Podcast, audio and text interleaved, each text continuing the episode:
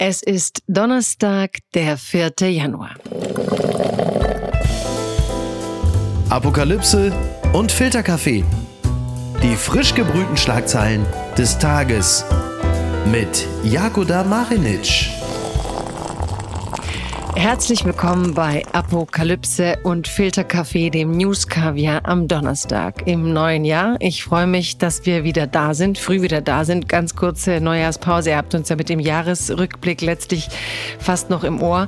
Und hier bin ich wieder, um mit euch am Donnerstag über die Nachrichten der Welt zu reden, darüber, was ja, was uns Sorgen macht, was uns aber auch lachen macht. Und ich habe dafür einen Gast, mit dem ich sehr, sehr gerne in dieses neue Jahr starte.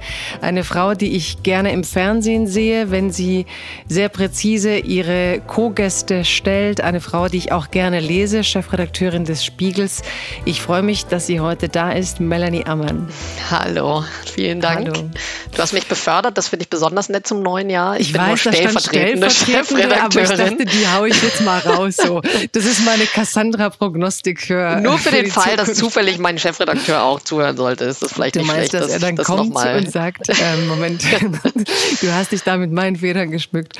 Aber es gab ja auch immer wieder Nachrichten über Frauen und auf jeden Fall bist du meines Erachtens so gut wie Chefredakteurin mit Okay, das da würde ich natürlich überhaupt nicht widersprechen. Siehst du? ich habe natürlich, weil du äh, so chefig bist, habe ich viele Themen, wo wir, glaube ich, gut diskutieren werden können. Aber erstmal vielleicht eine gute Nachricht, mit der wir ins neue Jahr starten, was ja auch mal wieder selten genug und schön genug ist. Es gibt sie noch. Die gute Nachricht. Der Deutschlandfunk meldet erstmals mehr als die Hälfte der Stromerzeugung aus erneuerbaren Energien.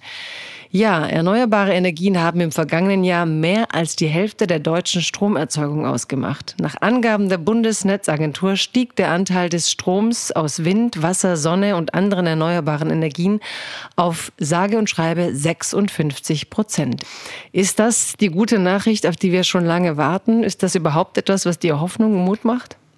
Ich finde, das ist eine sehr gute Nachricht ich bin ja generell als Rheinländerin, ähm, lasse ich mir den Optimismus auch hinsichtlich der Energiewende nicht ganz äh, kaputt machen, obwohl in diesem Jahr äh, es kurz davor war. Das heißt, du hast den dieses Jahr unbeschadet überstanden, trotz aller Debatten. Genau. Und sagen wir mal so, mein Optimismus hat einen Dämpfer bekommen mit dieser ganzen äh, Heizgesetznummer, also wie weit wir alle oder wir als Gesellschaft eigentlich wirklich bereit sind, diesen Klimawandel mitzutragen und auch die Energiewende, die ja zur ähm, Dämpfung des menschengemachten Klimawandels notwendig ist, die weiterzutragen und auch den Preis dafür zu zahlen. Ähm, da habe ich große Zweifel gehabt, ob wir alle dazu wirklich bereit sind nach der Debatte um das Heizungsgesetz. Ähm, wenn ich jetzt aber diese Zahlen sehe, dann macht mich das schon wieder etwas optimistischer, weil aus denen ja irgendwie auch hervorgeht, das haben ja diese Forscher vom Fraunhofer Institut untersucht, dass auch viel weniger Kohle verstromt wurde als in den Vorjahren. Also Braunkohle- und Steinkohlekraftwerke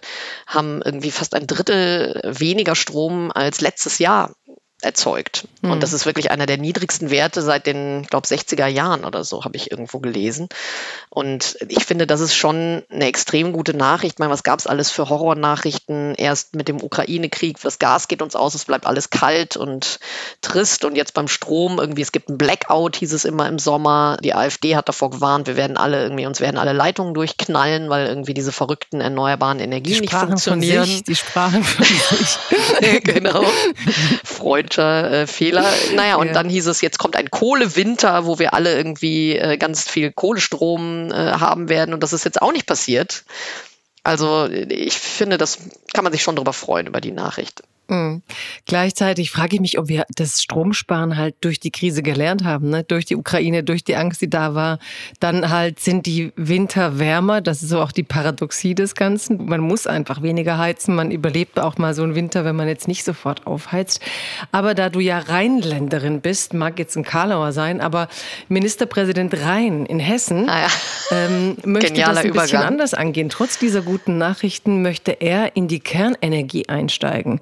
Kannst du diese Debatte nachvollziehen? Oder ich meine, die Franzosen wollen es auch. Also es gibt ja teilweise gute Gründe dafür. Aber wenn es einerseits so gute Meldungen gibt und die Deutschen jetzt tatsächlich endlich auf erneuerbare Energien setzen, macht es Sinn, wenn die Debatte von deutschen Politikern wieder in Richtung Kernenergie geht? Ich kann das nicht nachvollziehen, weil ich denke, dass die Kernenergie so ein sondern so eine Scheinlösung oder so ein Wunschtraum ist, so diese, diese augenscheinlich leichte Lösung. Lasst uns doch wieder den Atomstrom nehmen, dann, dann geht nie mehr das Licht aus, mhm. buchstäblich. Dann strahlt es bis zum St. Nimmerleinstag. Aber ähm, es würde natürlich jetzt schon ein Jahr ungefähr dauern, bis die Meiler, die man gerade zuletzt abgestellt hat oder die, die man noch wieder reaktivieren kann, überhaupt alle Sicherheitsüberprüfungen durchlaufen haben, wieder voll einsatzbereit sind. Und allein das ist ja schon ein totales Gegenargument. Es wäre sehr teuer und es würde akut überhaupt nicht helfen, sondern es würde schon eine Weile dauern, bis das überhaupt wieder was bringt. Und neue AKW zu bauen, auch wenn die jetzt noch so klein sind und so strahlungsarm und so, es löst halt dieses Endlagerproblem einfach nicht. Und es löst auch nicht die Tatsache, dass letztlich in Deutschland niemand in der Gegend eines AKW leben möchte. Mhm. Auch Anhänger der AfD glaube ich nicht. Also die sind irgendwie alle so abstrakt für Atomstrom und finden das ganz toll. Aber wenn man mal sagt, ja, ich habe mal mit einem AfD-Politiker in einer Talkshow gesessen und gesagt, würden Sie denn bei sich im Wahlkreis ein AKW bauen lassen? Und dann meinte der so, ja klar. und dann meinte ich so, ja okay, ich hoffe, viele Ihrer Fans schauen zu. Mhm. Aber das kam dann natürlich in dem TikTok-Zusammenschnitt, den er danach gemacht hat, von der Sendung nicht vor. Also er wird das den Leuten natürlich nicht seinen Wählern äh, da ein AKW bescheren. Und die Leute haben eigentlich doch Angst davor. Sie wünschen sich aber trotzdem eben, das ist so diese Hoffnung, komm, lasst uns ein, ein, eine Energieform finden, die irgendwie quasi nichts kostet, äh, noch dazu das Klima schont und alle anderen machen es doch auch. Und ja, und die Franzosen machen es, ne? Macron macht's und ja, ich weiß, im Moment zeigt man überall hin. Dabei wäre das auch so ein Punkt, wo ich immer sage, wir könnten eigentlich doch die Pioniere im Ausstieg bleiben und eben mit solchen Nachrichten wie heute ein bisschen Hoffnung ähm, verbreiten. Ja. Das macht jetzt aber eine andere, die Hoffnung verbreiten. Zumindest ein bisschen Hoffnung für manchen Nachwuchs. Die gute Tat des Tages. Giffey kandidiert nicht wieder als Berliner SPD-Chefin, berichtet der RBB.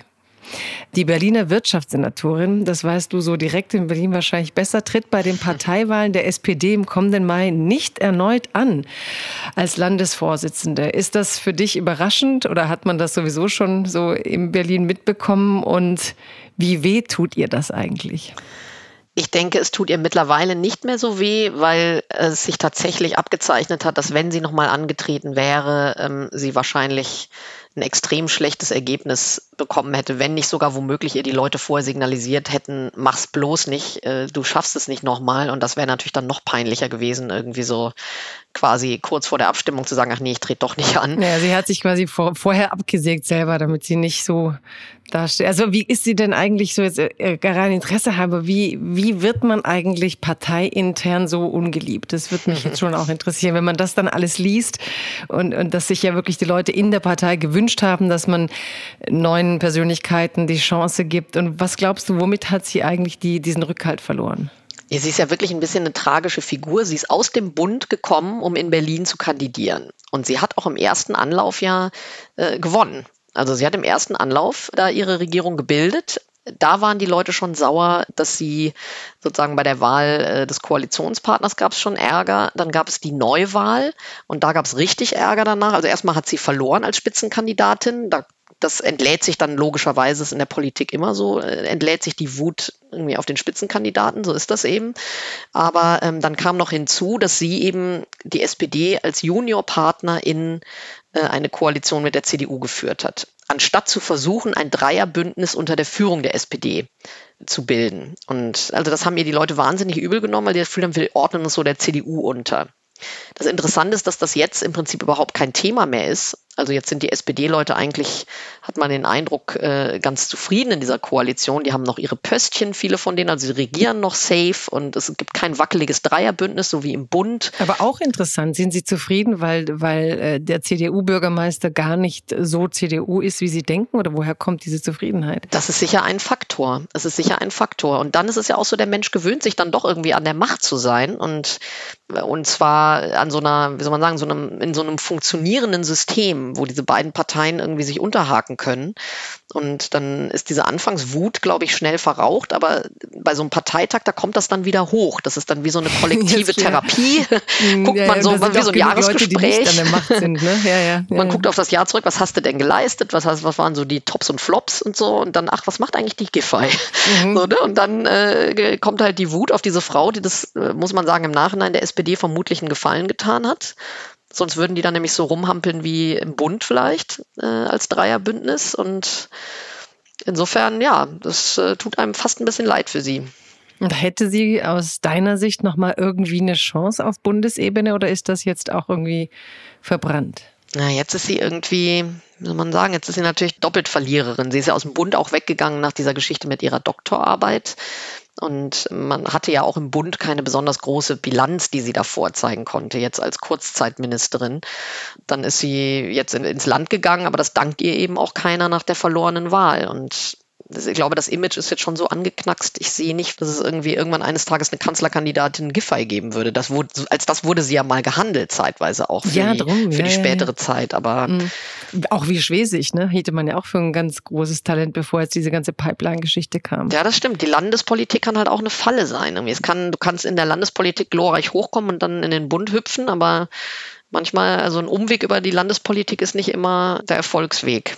Was ich ja auch gerade ganz spannend fand, du hast in dem Nebensatz eigentlich so das erklärt, was, glaube ich, ganz viele während der GroKo wütend gemacht hat, nämlich dieses, äh, ja, Regieren ist dann eben auch ganz bequem und kommt mit Privilegien. Ich glaube, das war etwas, was man der SPD richtig übel genommen hat und trotzdem hat Scholz die letzte Wahl gewonnen und jetzt sind sie da und sind teilweise in Ostbundesländern so weit unter der äh, 5-Prozent-Hürde, dass man sich wieder fragt, ähm, naja, mit, mit diesem Personal und diesen Krisen, wird es im Osten überhaupt eine SPD geben? Aber darüber rede ich gleich nachher mit dir. Werbung. Mein heutiger Partner ist Barissimo, die Kaffee-Eigenmarke von Aldi. Ah, ist das nicht eine herrliche Vorstellung? Ihr sitzt in eurem Lieblingscafé draußen in der Sonne, ihr genießt einen herrlichen Espresso in Barista-Qualität und dann fällt euch ein, ja, ich, ich wohne ja auf dem Land. Ich wohne ja irgendwo in der Peripherie. Es gibt ja gar kein schönes Café, wo ich mich hinsetzen kann. Aber ich habe einen Stuhl, ich habe einen Tisch, ich habe einen Garten und ich habe Barissimo. Barissimo von Aldi. Das ist äh, ganz fantastisch, denn man kann sich eine kleine Auszeit mit Barissimo gönnen. Die kleine Auszeit, das bedeutet, mit Barissimo wird das Leben einfach bonissimo. Und das Issimo steckt bei der neuen Kaffee-Eigenmarke Barissimo von Aldi schon mit drin. Barissimo, das ist Barista, Qualität zum Original Aldi-Preis und man muss auf nichts verzichten. Denn man kann sich seinen Daily Coffee in Barista-Qualität jeden Tag leisten und natürlich auch genießen. Es gibt ganze Bohnen, Kaffeepads, Kaffeepulver für die Maschine und Kaffeekapseln, quasi alles, was das Herz begehrt und für jeden Geschmack ist etwas dabei. Ah, fantastisch und schöner Espresso Macchiato, das wäre doch jetzt genau das Richtige. Ne? Also mach dein Leben Barissimo exklusiv bei Aldi. Alle Infos zur Eigenmarke von Aldi findest du auf aldi-nord.de slash Barissimo oder auf aldi-onlineshop.de, aber natürlich auch wie immer in den Show Notes. Und es tut mir wirklich leid, ich habe keine Zeit mehr. Ich muss mir jetzt erstmal einen Kaffee machen. Die Schlagzeile des Tages. Gedenkfeier für iranischen General. Viele Tote nach Explosion im Iran berichtet die Tagesschau. Bei einer Gedenkfeier zum Jahrestag der Tötung des iranischen Generals Soleimani ist es zu zwei Explosionen gekommen. Laut staatlichen Medien kamen mindestens 103 Menschen ums Leben, rund 210 wurden verletzt. Es war der tödlichste Anschlag in der rund 45-jährigen Geschichte der Islamischen Republik. Und nun habe ich ja mit dir eine Frau zu Gast, die, habe ich gehört, ganz am Anfang in ihrer journalistischen Karriere bei der Financial Times sehr viel mit der Nahostberichterstattung zu tun hatte. Stimmt das so? Das stimmt so. Also es war nur eine äh, kurze Schwangerschaftsvertretung, aber ich war für, ich glaube, neun herrliche Monate Nahostexpertin. war, nee, es war wirklich jetzt eine wahnsinnig intensive Zeit. Ich bin damals auch in den Iran gefahren und habe von dort berichtet und konnte damals auch nach Syrien fahren und Israel sowieso. Und Also es war wirklich aus der Zeit, äh, habe ich schon noch ein, ein, extrem großes Interesse und verfolge das irgendwie jetzt ja sowieso sehr genau. Jetzt muss man es ja auch im Prinzip tun, selbst wenn man es nicht wollte. Ich habe natürlich auch noch ein, ein paar Kontakte äh, in den Iran, will da jetzt lieber nicht zu sehr ins Detail gehen, weil ja die, das Regime da wirklich keinen Spaß versteht im Umgang mit seinen Bürgerinnen vor allem. Mhm. Und als ich diese Meldung gesehen habe, das war natürlich schon ein Schreck, weil wie man so oft sieht, sind dann doch das sehr viele ganz normale Menschen quasi, die da ums Leben kommen. Ne? Das war ja jetzt nicht wie bei diesem Drohnenangriff auf diesen Hamas-Menschen in Beirut vor ein paar Tagen, wo man wusste, das ist ein Hamas-Terroristenführer. Und das, das, war so gezielt, dass nur sechs Menschen ums Leben gekommen sind und alle waren irgendwie im weiteren Sinne Hamas. so, ne? und, mhm. und das ist jetzt halt offensichtlich äh, da muss man sogar dem iranischen Regime mal recht geben, offensichtlich ein terroristischer Akt und äh, also eine Explosion, wo das zivile Menschenleben überhaupt keine Rolle gespielt hat oder vielleicht sogar Ziel war, möglichst viele Menschen zu töten. Und das ist natürlich einfach grauenhaft. Mhm. Wobei man eben immer noch nicht weiß, ne, wo genau. Ich glaube, Sie selbst sagen, es muss auf jeden Fall aus dem Ausland gekommen sein. Ich merke beim Lesen auch, wie schnell man auch da wieder vergisst. Ne? Also dieser Soleimani, der damals zu Tode kam, weil mhm. Trump ein, letztlich das angeordnet hatte, so. Also das ist so verrückt, wie diese Region. Ich meine, du sagst, du hast beruflich damit zu tun gehabt, aber wie sie so immer nah und fern kommt. Und im Moment, wenn man die Nachrichten des Tages liest, denkt man, ne, mhm. ne, also Hisbollah, Libanon, ist das, wenn du sagst, du beobachtest die Region, man hat Neujahrsvorsätze gefasst. Manche sagen, ich, ich wünschte oder hoffte, es wird ein bisschen besser. Hast du bei dem, was jetzt nach wenigen Tagen im neuen Jahr passiert, den Eindruck, dass da geopolitisch irgendwie Frieden einkehren wird oder dass es gerade wirklich danach aussieht, dass immer mehr Konflikte aufschlagen und dass uns das wirklich das nächste Jahr extrem beschäftigen wird? Ja, absolut. Mich holen wirklich auch immer wieder Themen aus meiner damaligen Zeit ein. Ähm, also damals war ich auch zuständig für Israel und das war die Phase, als die Israelis den Gazastreifen geräumt haben. Und das jetzt so zu sehen, wie, also es gab ja zumindest mal zeitweise für kurze Zeit diesen Versuch, dort, dass ähm, die israelische Regierung gegen massiven Widerstand aus Teilen der Gesellschaft eben gesagt hat, wir gehen da jetzt alle raus, wir räumen alle Siedlungen, wir bauen Synagogen ab, also wir, wir lassen das alles jetzt in Palästinensern. Ich meine, alles ist gut, ist ja wirklich auch ein sehr, sehr kleines Gebiet, aber trotzdem, das war schon etwas, was damals gegen massiven Widerstand vieler Israelis durchgesetzt wurde. Und jetzt dass jetzt israelische Soldaten wieder im Gazastreifen sind und dort kämpfen und auch sterben. Das gibt natürlich allen Leuten Oberwasser, die damals schon dagegen waren, dass die Israelis überhaupt abziehen aus dem Gazastreifen. Und das sind einfach alles Dinge, die sich so hin und her schaukeln. Und das ist einfach deprimierend. Ja, und umgekehrt Palästinenser, die das Land verlassen müssen. Und ähm, ja, also aber ich finde jenseits auch jetzt Israel-Palästina, dass man jetzt den Eindruck hat, Libanon, das Gleichgewicht der Kräfte, dass, dass es Putin gratuliert. Ne? Mhm. Man, man liest und hört ja seit Putins Angriff auf die Ukraine noch sehr viel deutlicher, eigentlich weiß man es ja schon vorher durch,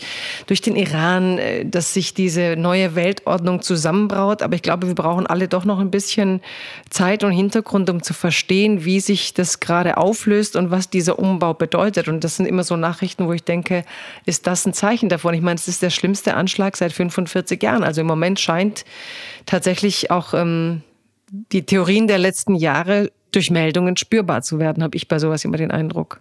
Ja, absolut. Und man fragt sich ja auch, wie du ja schon thematisiert hattest, wer sind die Hintermänner dieses Anschlages? Also ist das etwas, was womöglich wegen Irans Verstrickung in dieses Massaker vom 7. Oktober, ist das also etwas, was tatsächlich von außen, zum Beispiel von Israel oder im weitesten Sinne Israel sozusagen gegen Iran gerichtet war?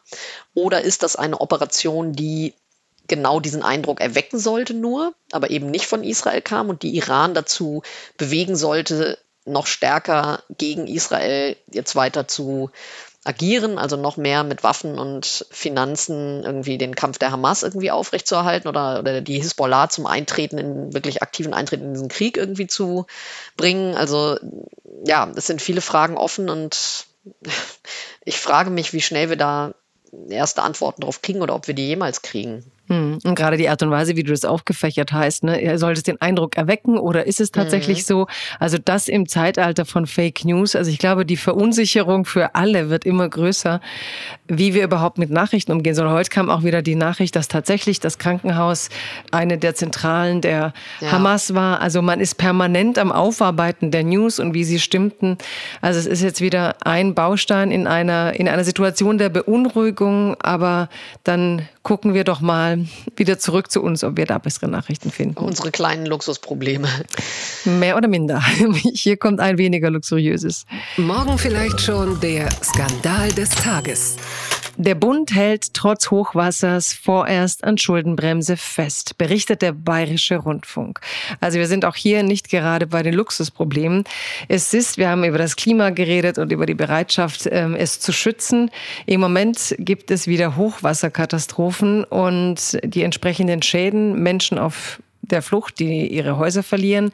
Olaf Scholz war zuletzt da. Wir haben die Fotos gesehen, wie er versucht hat, äh, nicht auszusehen wie Armin Laschet.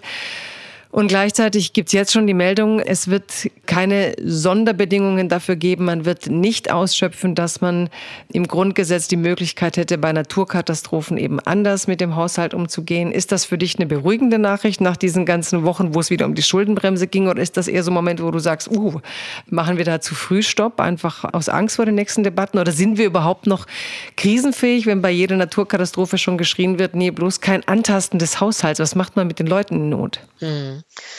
Ich finde es wirklich fast schwierig zu beurteilen. Also erstmal ist es natürlich in der Tat kein Luxusproblem. Es ist furchtbar, in welcher Situation die Leute da in Niedersachsen vor allem sind. Und wenn man sich vorstellt, wie die zwischen Weihnachten und Neujahr da irgendwie alles, alles weggeschwemmt wird, das ist ja. nur, dass die Leute nicht denken, die herzlose Tussi äh, sieht sowas als, als Mini-Problem. Aber das Interessante ist ja, dass sich äh, die Koalition vorbehalten hat, auch für den Fall, dass äh, die hatten sich ja bei dem Thema A-Hochwasser, das hatten sie ja auch genutzt, um über das Thema Ausnahmen von der Schuldenbremse sich so ein Hintertürchen offen zu lassen. Und ich finde, das, was ich von Dem Regierungssprecher, so, so wie ich dessen Äußerungen da verstehe, ist diese Hintertür noch immer auf, jetzt womöglich noch einen Tick weiter auf. Er wollte nur noch nicht für die Regierung durchgehen. Also er hat gesagt, das ist jetzt im Moment noch kein Anlass, die Schuldenbremse zu lockern. Aber das liegt nur daran, dass wir im Moment noch nicht wissen, wie groß diese Schäden sind, die da entstanden sind. Das heißt, wir warten jetzt erstmal ab, machen ein, wie es so schön im Beamtendeutsch heißt, Schadensbild, machen einen Strich drunter und schauen, welche Zahl dann da drunter steht. Und dann schauen wir, ob wir eventuell doch äh, das zum Anlass nehmen, von der Schuldenbremse abzurücken. Mhm. Und das finde ich eigentlich eher wachsweich und vielleicht sogar ein Signal, dass das passieren könnte. Also man hält es sich flexibel. Ja, man kann ja auch die Leute nicht in, im Stich lassen. Also wenn es so weitergeht, werden wir Naturkatastrophen haben. Und gleichzeitig haben wir ja die Innenopposition, FDP, und die Außenopposition, CDU. Und beide sagen, ähm, beim Thema Schuldenbremse aushebeln, stehen sie dem ablehnend gegenüber. Also FDP hat sich schon positioniert, Unionsfraktionsvize Mittelberg hat sich positioniert und sagt, das ist eine Steindebatte. Also auch wenn das sozusagen wachsweich ist, würde sich ähm, die FDP und auch die CDU nicht nach all dem, was wir jetzt erlebt haben, massiv dagegen stellen? Oder würden sie sich dann nicht trauen, weil es ja letztlich um wirklich handfeste Überlebensmaßnahmen ging und Notmaßnahmen? Ja, ich finde es echt interessant, dass gerade der von dir zitierte Herr Mittelberg dagegen ist, weil der nämlich aus Niedersachsen kommt. Also ich meine, entweder kommt er aus einer Gegend, die nicht so betroffen ist, mhm. oder also da fragt man sich, das war ja auch unter anderem einer, der dieses Urteil in Karlsruhe über die Schuldenregeln in der Verfassung mit erstritten hat. Vielleicht ist er deswegen da jetzt so ein Hardcore. Purist und sagt, auf keinen Fall dürfen wir jetzt äh, nochmal die Schuldenbremse aussetzen. Aber äh, das war mir nur aufgefallen, weil ich dachte so, hä, du kommst doch aus dem Bundesland, das jetzt gerade so extrem betroffen ist. Also ich halte es schon für möglich, dass das nochmal kommt. Und ich denke, das würde man zur Not auch schon durchkriegen, also mit der FDP auch durchkriegen, äh, denke ich, in so einem Fall. Ähm, aber da muss halt schon wirklich am Ende die Bilanz dieses Hochwassers so gewaltig sein, dass man das nicht mit irgendwelchen Haushaltsmitteln oder Sondertöpfen bedienen kann. Es ist ja immer noch so, man braucht ja nicht unbedingt die Schuldenbremse oder das, die Aussetzung der Schuldenbremse, um diesen Menschen da in Niedersachsen zu helfen. Es ist mhm. ja nicht mhm. so, dass man sonst keine Möglichkeit hat, Geld dahin zu verfrachten. Es ist nur augenscheinlich so ein leichter Weg. Und dann sagt die FDP natürlich, da kann ich sie sogar aus ihrer Perspektive verstehen, wenn wir da einmal irgendwie das Scheunentor aufmachen, dann, dann gibt es ja im Prinzip gar keine Schuldenbremse mehr und dann können wir da halt, dann gilt die ja für das ganze Jahr nicht. Und dann wird, wird immer wieder jemand kommen und sagen, guck mal, es gilt doch sowieso nicht, dann lass uns jetzt doch auch noch dies machen und lass uns das auch noch jenes machen. Und dann äh, denken sich die Liberalen wahrscheinlich, dann sind wir immer wieder die Doofen, die sich dagegen stellen und äh, die Dresche abkriegen und den Streit austragen und haben die halt Ja, verstehe ich, aber andererseits ist es ja auch im Grundgesetz verankert, dass ich im Fall von Naturkatastrophen ähm, die Schuldenbremse aushebeln kann. Und ich frage mich, ob nach dem letzten Jahr, ich meine, wir haben jetzt äh, Wolfgang Schäuble wirklich ehrwürdig verabschiedet öffentlich, ob er nicht denkt, da habe ich äh, denen aber was hinterlassen. Also es scheint jetzt nach diesem Jahr wirklich No-Go zu sein, an diese Schuldenbremse heranzugehen. Mhm. Und ich weiß nicht, ob wir so durch Krisen kommen, die das Grundgesetz schon lange vorgesehen hatte, schon lange vor diesen ganzen Streits und die Naturkatastrophen, die auf uns zukommen werden, eine Handlungsfähigkeit von der Regierung erfordern, glaube ich. Das sehe ich grundsätzlich absolut so wie du, weil ähm, ich meine, es ist auch immer so dieses, es steht im Grundgesetz, uiui, es steht im Grundgesetz. Natürlich ist es wichtig, dass es in der Verfassung steht jetzt. Also ich liebe natürlich unser ja. Grundgesetz, bin ganz treue Verfassungspatriotin, aber jetzt mal im Ernst, diese Schuldenbremse ist schon in ihrer Weise einzigartig in Europa und ähm, wenn nicht gar der Welt. Ich meine, wenn man sich anschaut, wie die Japaner sich verschulden, wie die Irren und äh, wie auch in Frankreich oder so Schulden gemacht werden. Also ich, ich finde, es ist auch so ein deutscher Fetisch irgendwie so. Also wir sparen uns dann auch in Schönheit so zu Tode, denke ich. ich meine, wenn, wenn viel Geld gebraucht wird, warum es dann nicht aufnehmen? Den künftigen Generationen ist jetzt auch nicht unbedingt geholfen, wenn man sie schuldenfrei in die Welt begrüßt und dafür ist diese Welt aber irgendwie besteht aus kaputten Schulen und äh, kaputten Brücken und äh, maroder Infrastruktur. Hm. Ja, ist immer so mein Lieblingssatz. Ne? Wir können eine solche Welt, eine so, solche Verschuldung nicht unseren Kindern überlassen. Und ich denke mir aber, so eine Welt aber schon oder wie? Ja. ja, gut, aber man könnte vielleicht mit weniger Schulden trotzdem eine bessere Welt hinterlassen. Einigen wir uns mal darauf.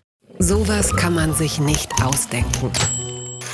Die Zeit berichtet über den Bundeswehreinsatz in Afghanistan und sie berichtet in einem hohen Ton. Wahnsinn, eine Riesenscheiße.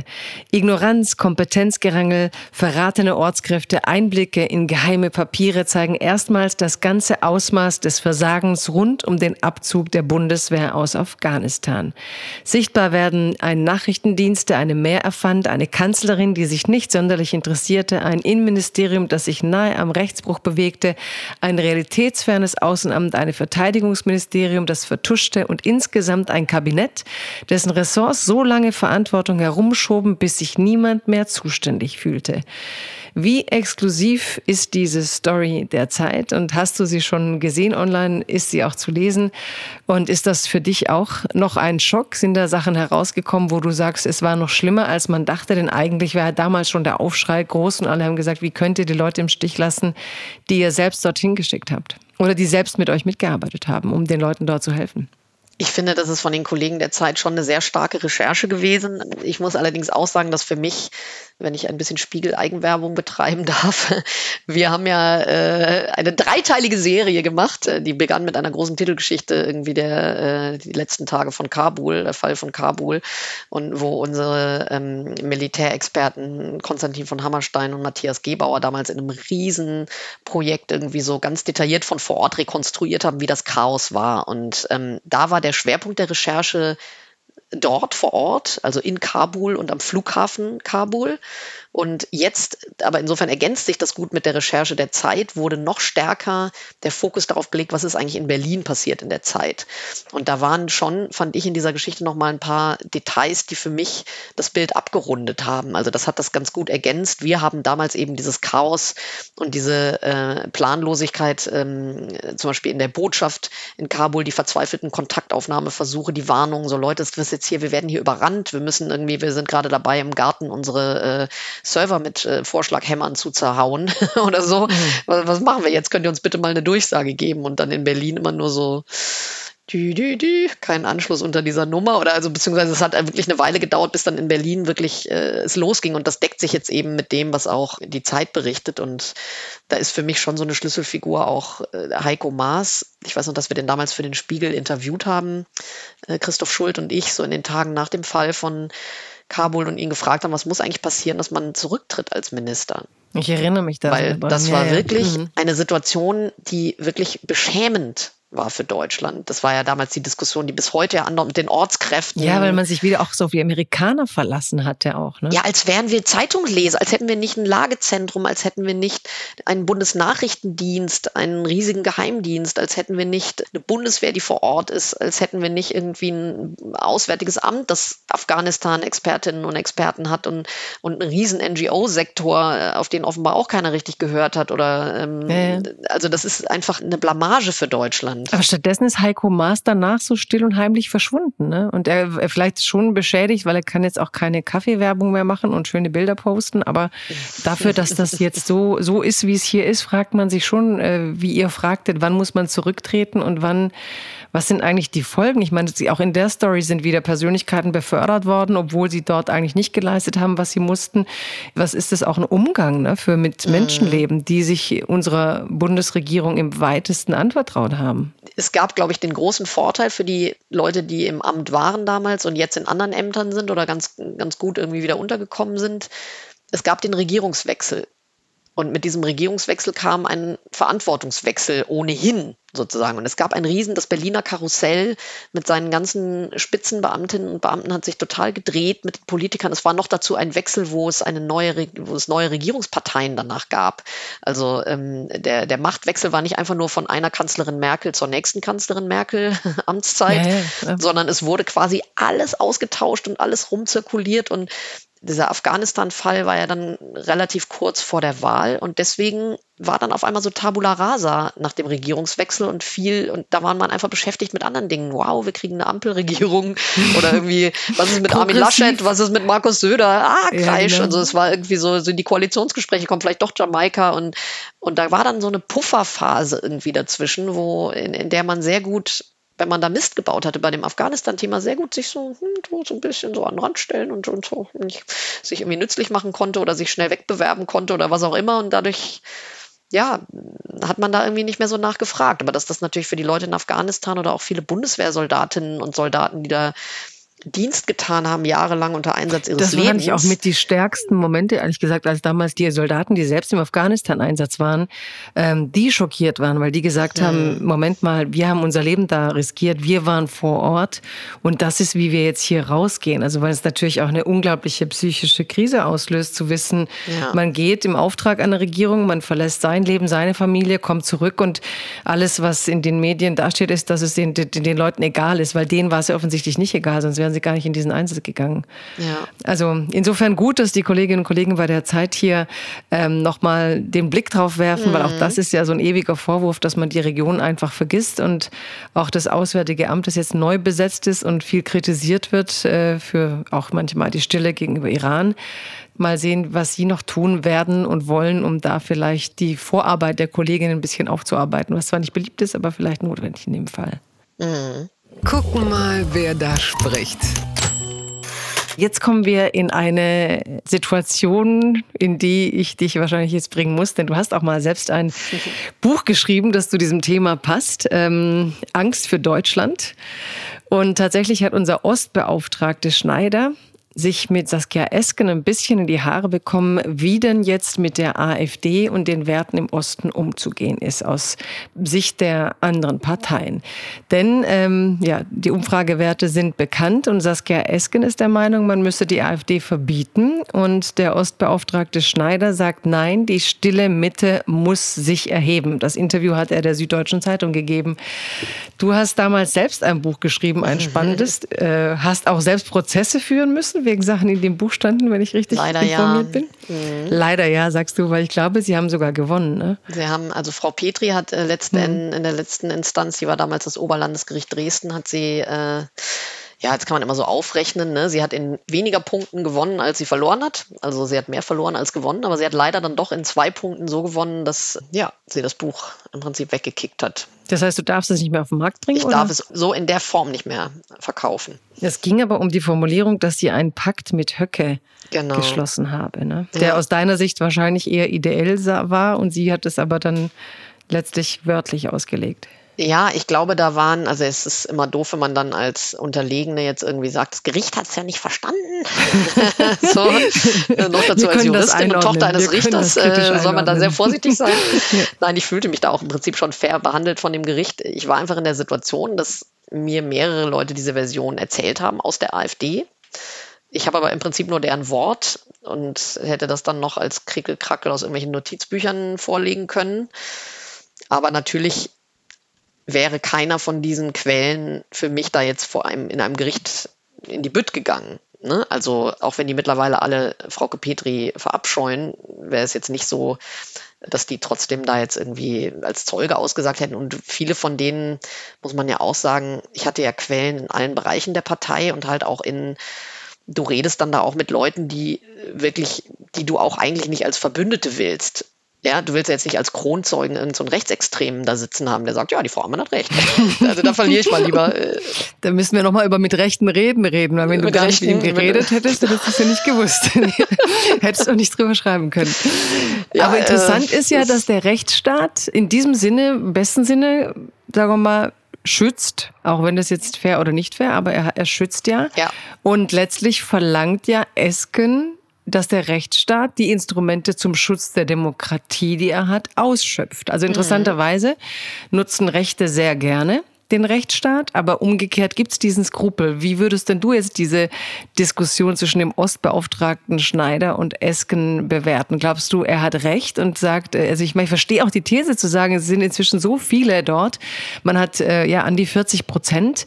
Macht es Sinn, etwas, eine Partei zu verbieten, der sich so viele Bürgerinnen und Bürger im Moment zugehörig fühlen. Ich glaube, gerade gestern hat Niki gesagt, 37 Prozent mehr Mitglieder haben sie gewonnen. Ja. Also macht es Sinn, durch ein Verbot diese Menschen davon zu überzeugen, dass es vielleicht nicht die beste demokratische Heimat ist? Oder muss man einfach gucken, wie man die Leute zurückholt? Ich finde, man muss beides tun. Hättest du mich vor ein paar Jahren noch gefragt, sag mal vor fünf Jahren oder so, hätte ich gesagt, nein, das ist wirklich kein, nicht das geeignete Instrument. Aber wenn ich sehe, wie die AfD jetzt aufgestellt ist, wir haben da beim Spiegel jetzt auch vor einiger Zeit eine Titelgeschichte gemacht zum Thema AfD-Verbot und äh, ich habe da die Recherche nur in einem Teil irgendwie mitgemacht, aber was ich dann als Gesamtergebnis gelesen habe, was auch insbesondere meine Kollegin Ann-Kathrin Müller so zusammengetragen hat, sage ich, ja, Politiker müssen die Partei politisch stellen. Das halte ich auch für richtig. Und natürlich dient ein Verbotsverfahren nicht dazu, Leute davon abzubringen, die Partei zu wählen. Klar, das wird nicht, diesen Erfolg wird es nicht geben. Und du wirst immer dieses Legitimationsargument haben, ähm, warum bekämpft ihr die nicht politisch? Aber für mich, und deswegen bin ich sozusagen mittlerweile positiver oder offener für ein, was ein Verbot angeht, oder ein Verbotsverfahren, muss man ja sagen. Das ist ein juristisches Verfahren. Und in diesem juristischen Verfahren wird geprüft, ob die Partei eine Gefahr für unsere Demokratie darstellt. Also ob die sozusagen von ihren Positionen und ihren Methoden her, ob das gerechtfertigt ist und das wird dann juristisch geprüft und völlig unabhängig davon, ob, weil man irgendwie der SPD helfen will oder den Grünen helfen will oder so, sondern das wird einfach geprüft, ist das so oder ist es nicht so? Und ich finde, wenn wir diese Instrumente haben in der Demokratie, um unsere Verfassung zu schützen, warum soll man das dann nicht prüfen? Wenn es nämlich so ist, dass die Richter zu dem Schluss kommen, das ist eine Gefahr für unsere Demokratie, die ist zerstörerisch, dann kann es doch nicht sein, dass nur weil so viele Leute die toll finden, wir das dann nicht, dieses Verbot mit den demokratischen Mitteln, die wir haben und rechtsstaatlichen Mitteln, die wir haben, nicht aussprechen können. Dann können wir es auch lassen. Dann können wir die ganze Vorschrift streichen. Ich bin ne? hin und her gerissen, weil, weil dann fände ich es fast noch schwieriger, wenn man zum Ergebnis käme, man kann sie nicht verbieten. Wie viel Normalisierung der Positionen, die dort teilweise vertreten sind oder eben diese rechtsextremen, gesicherten rechtsextremen Tätig, Tätig, Betätigungen, würde man damit am Ende normalisieren. Also ich bin immer noch an dem Punkt, dass ich denke, wir müssten zivilgesellschaftlich, also ich verstehe den Ostbeauftragten ein Stück weit, mhm. dass er sagt, wo ist denn der Moment, dass alle jetzt aufstehen und sagen, äh, Moment, wenn euch was stört, wir müssen es bekämpfen, aber wir brauchen es nicht mit Parteien, in denen Rechtsextremismus so viel Platz hat. Ja. Und Andererseits ähm, ja, ist der Wunsch nach einem Verbotsverfahren vielleicht auch letztlich schon ein Zeichen der Hilflosigkeit. Ich hätte nur Sorge in dem Moment, in dem das Verfahren aus Gründen, ja, aus juristischen Gründen, die aber nicht immer alles beinhalten, was gesellschaftlich dann passiert innerhalb solcher Bewegungen, dass es dann eigentlich eine absolute Normalisierung wäre und dass es dann noch schwieriger wäre, gesamtgesellschaftlich dagegen anzukämpfen, weil dann heißt ja, es ist ja Ne? Es wurde geprüft, es ist nichts verbieten, es ist Teil des normalen Spektrums. Mhm. Und ich finde, eine Partei, wo Rechtsextreme in dieser Form Platz haben, als Teil des normalen Spektrums zu sehen, halt Demokratie theoretisch schwierig. Ob ich das juristisch zeigen kann, weiß ich nicht. Mhm. Ich verstehe es, ich verstehe es total. Aber ich sehe halt auch, was machen wir an dem Punkt, und ich glaube, der ist nicht allzu weit entfernt, wo zum Beispiel das Bundesamt für Verfassungsschutz sagt, die ganze Partei ist gesichert rechtsextrem was machen wir dann? Was folgt dann daraus? Also die haben Bundestagsausweise, die haben Mitarbeiter, die haben wirklich viel Parteienfinanzierung. Also was man ja zum Beispiel bei dem NPD-Verfahren, obwohl das verloren gegangen ist, hat das dann in der Konsequenz dazu geführt, dass die ihre Finanzierung verloren haben. Weil das so ein Hinweis in dem Urteil war, wie man ihnen sozusagen sonst beikommen kann, auf welchem Wege. Und das hat dann hat man auf andere Weise sie, die ohnehin ja schon am Boden lagen, ne? Ähm, ja eben, äh, hat man sie dann auf andere Weise dann ist man es rangegangen. Und das wäre natürlich bei der AfD werden einem vielleicht dann auch bei so einem Verfahren, auch wenn die dann nicht verboten würde, weil dafür das nicht reicht. Und dann fände ich es auch gut, also wenn sozusagen ein Gericht letztlich dazu kommt und sagt, uns überzeugt das nicht, dass wir ein Parteiverbot aussprechen, dann ist das ja auch eine Form von Rechtsstaat und den Preis bin ich bereit zu zahlen. Aber ich finde es jetzt aus Angst vor dem Tode sozusagen nicht zu probieren. Das finde ich. ja, verstehe ich auch. Ich habe je nach Tagesform und je nach. Wenn man ehrlich sind, dann stellen ja. die Politiker die doch nicht. Das ist doch immer so dieser Satz, wir müssen die halt stellen. Wir müssen die Leute halt überzeugen. Ja, viel Spaß. Macht's doch. Ja, aber ich denke, stellen müsste sie die Zivilbevölkerung. Also stellen müssten doch eigentlich die anderen. Und bei dem NPD-Vergleich denke ich immer, die NPD hatte ja nie äh, den ganzen Osten für sich oder so. Ne? Also die Erfolge, die die AfD im Moment hat, zumindest in den Umfragen, ja, ja das ist. Deswegen, wie willst ja, du die stellen? Mit guter Politik, mit guter Politik. Mir geht es auch wirklich darum, ich möchte jetzt nicht eine missliebige Partei loswerden, ja, und es mir leicht machen machen. Ich glaube nicht, dass dieser Weg, um einen berühmten Sänger zu zitieren, ein leichter wäre. dieser Weg wird kein leichter sein. gerade ihn, aber, ja. Äh, genau, gerade. aber ähm, es ist für mich ein Verfahren, das da ist, damit es angewandt wird da ist ja jetzt nicht irgendwie so eine Lampe dran, Achtung, Achtung, diesen Paragraphen oder diesen Grundgesetzartikel bitte nie anwenden, weil super gefährlich. Ja, ja. So, ja, da ist also, ja nicht Achtung Hochspannungsleitung oder so, sondern also das du ist kriegst heute die Trophäe fürs Vertrauen in Demokratie, weil du hast irgendwie, glaube ich, in die Gewalten, Vertrauen genau. in, die, in die Gewaltenteilung, in den Rechtsstaat. Ich habe irgendwie das Gefühl, du traust diesem. Ich, ich weiß es nicht, ob man halt juristisch solche ja, Dinge. Oder was ja. soll ich sagen? Ich bin, ja, und so, ich halt äh, Politikwissenschaftlerin. was soll ich sagen? Ich glaube an die Richterinnen und Richter. Ja, ich glaube an die Bürgerinnen und Bürger. Wollen wir ich glaube an alle. Ich glaube an alle. Ganz weit vorne. Show mit Maren Kräumann, ist die noch gut oder kann die weg, berichtet der Tagesspiegel. Heute für alle um 23.45 Uhr geht es um Schönheit, um Schönheitswahn, um queere Vorbilder, um Jugendkult und um Altersdiskriminierung. Maren Kräumann hinterfragt in ihrer ARD-Show und hat sich Verstärkung geholt von Merit Becker, Palina Rojinski, Annette Frier, Katrin Bauerfeind. Es ist ein Fest der komischen Frauen, kann man sagen, im humoristischen Sinn. Und es ist ein humoristisches Hinterfragen von Schönheitsidealen, von Alter vor allem. Ja, kann die weg? fragt Marin Kräumann. Kann die weg? Äh, auf keinen Fall kann die weg, ähm, wobei ich beichten muss, dass ich bis äh, vor einigen Tagen gar nicht wusste, dass Maren Kräumann existiert. Ich traue mich kaum es zu sagen. Echt? Ähm, ja, ich kannte sie wirklich nicht. ich ähm, liebe ja so Maulwurfmomente, äh, wenn Leute was gar nicht hört, grad, hört uns gerade keiner zu. ich habe sie jetzt aber entdeckt ja. Ähm, und zwar nicht durch dich, auch wenn es mich freut, dass du das ansprichst, sondern durch meinen Kollegen Juan Moreno. Äh, der hat nämlich bei uns äh, den Spiegel-Podcast Moreno plus eins wo er immer mit einem besonderen Gast äh, ein langes Gespräch führt. Und da war Maren Kräumann zu Gast. Und ich war total begeistert irgendwie von dem, was ich da gehört habe und äh, von der Frau, die ich da erlebt habe. Und ich meine, die ist 74.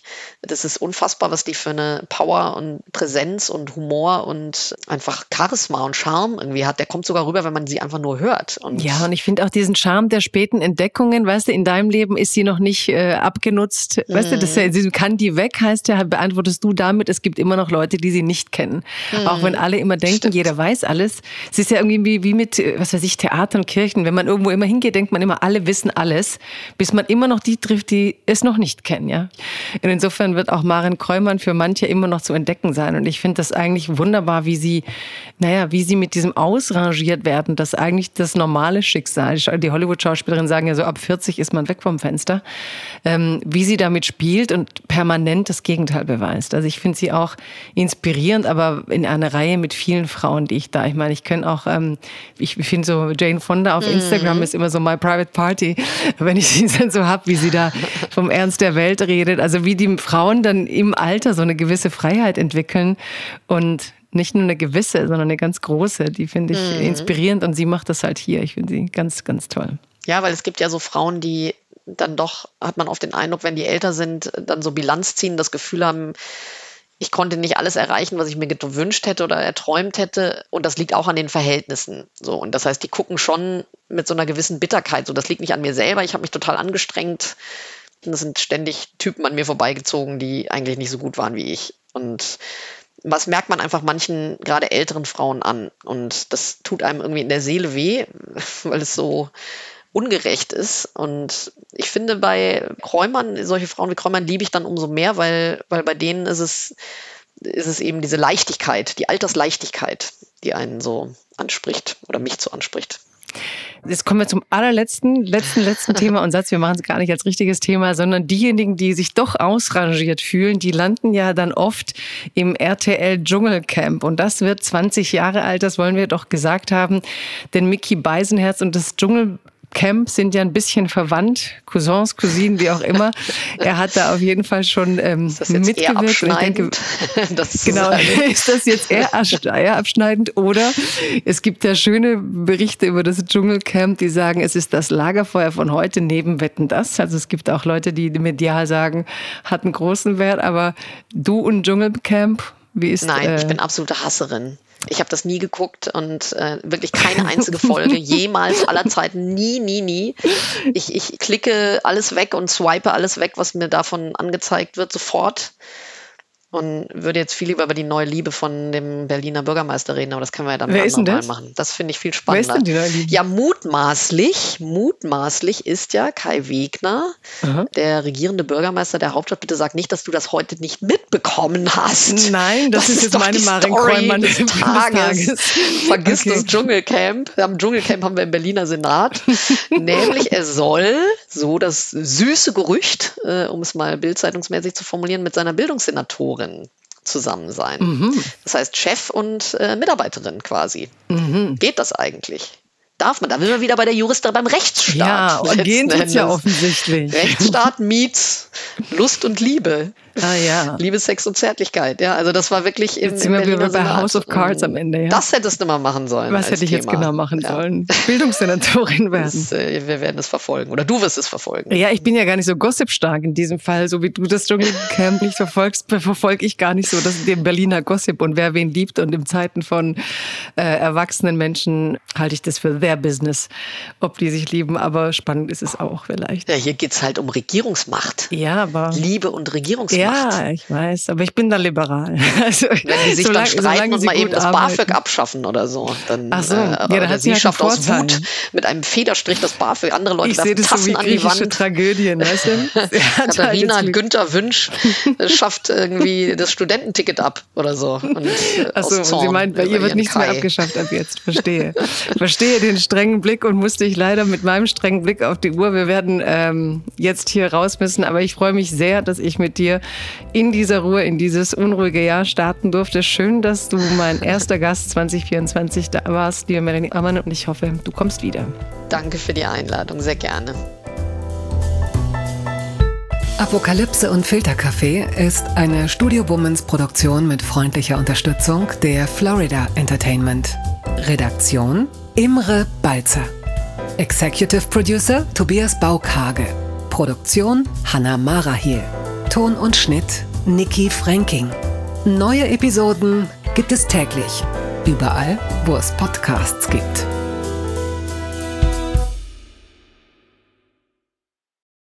Ich dachte ja, wir machen einen Podcast zusammen, Joko, und dann ähm, hängen wir einfach ab, einmal die Woche, unterhalten uns ein bisschen lustige Alltagsbeobachtung, manchmal politisches ja. Take, dies, das, Feierabend. Was stattdessen passiert, ich muss Sport machen. Schöne naja, Scheiße. Auf eine gewisse Art und Weise ist es aber auch abhängend. Ne? ja gut, ähm, das ist aber so, so eine Entwicklung, die man natürlich nicht kommen sieht, wenn man einen Podcast beginnt, wo man aber, wenn man einen Podcast hat, wie wir beide, der jeden Donnerstag erscheint, äh, und Sunset Club heißt, sehr dankbar darüber ist, dass zum Beispiel ein Gast wie Kai Pflaume sagt, hast du nicht Bock auf eine Klimmzug-Challenge? Ja, und jetzt mache ich seit zweieinhalb Monaten, trainiere ich Klimmzüge. Bald ist es soweit. Die große Auflösung, habe ich es geschafft, einen Klimmzug zu schaffen. Also habe ich es geschafft, ihn zu schaffen. Und die Laune ist im Keller bei mir, außer natürlich, wenn wir uns unterhalten miteinander. Aber den Rest der Zeit, den ich nicht mit dir Podcast mache, mache ich ja Sport. Ja, äh, schaltet doch einfach ein und hört rein. Wir würden uns sehr freuen. Und wenn es euch nicht gefällt, sagt es bitte keinem.